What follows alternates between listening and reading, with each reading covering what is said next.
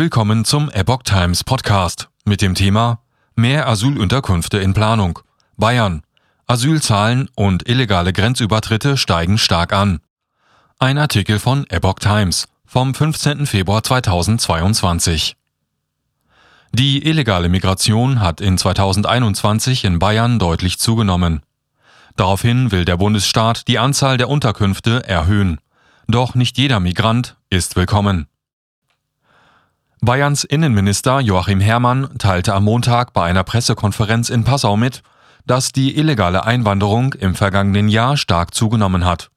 Wie der Bayerische Rundfunk berichtete, registrierte die bayerische Grenzpolizei 2021 fast 1800 unerlaubte Einreisen.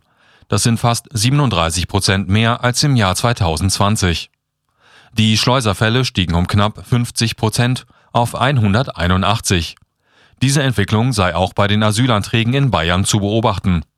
Obwohl die Zahl der Erstanträge seit 2017 gesunken sei, sei sie 2021 im Vergleich zu 2020 wieder um 63 Prozent auf etwa 20.000 Erstanträge gestiegen. Erhöhung der Aufnahmekapazitäten.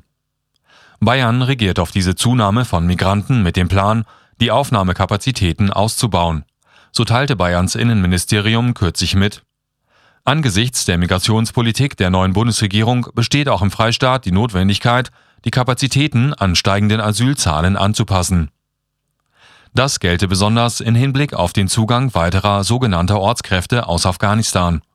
Die Eröffnung eines Aufnahmezentrums in Oberbayern stehe demnach bereits fest.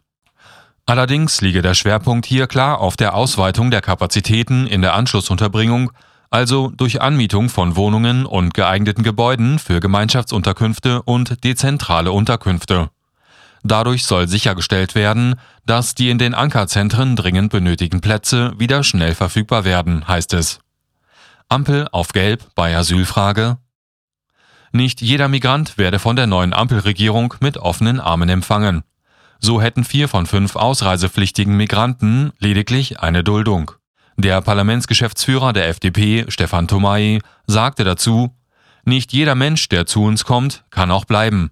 Als Ampel haben wir eine Rückführungsoffensive beschlossen, um insbesondere Straftäter und Gefährder schnell in ihre Herkunftsländer zurückzuführen.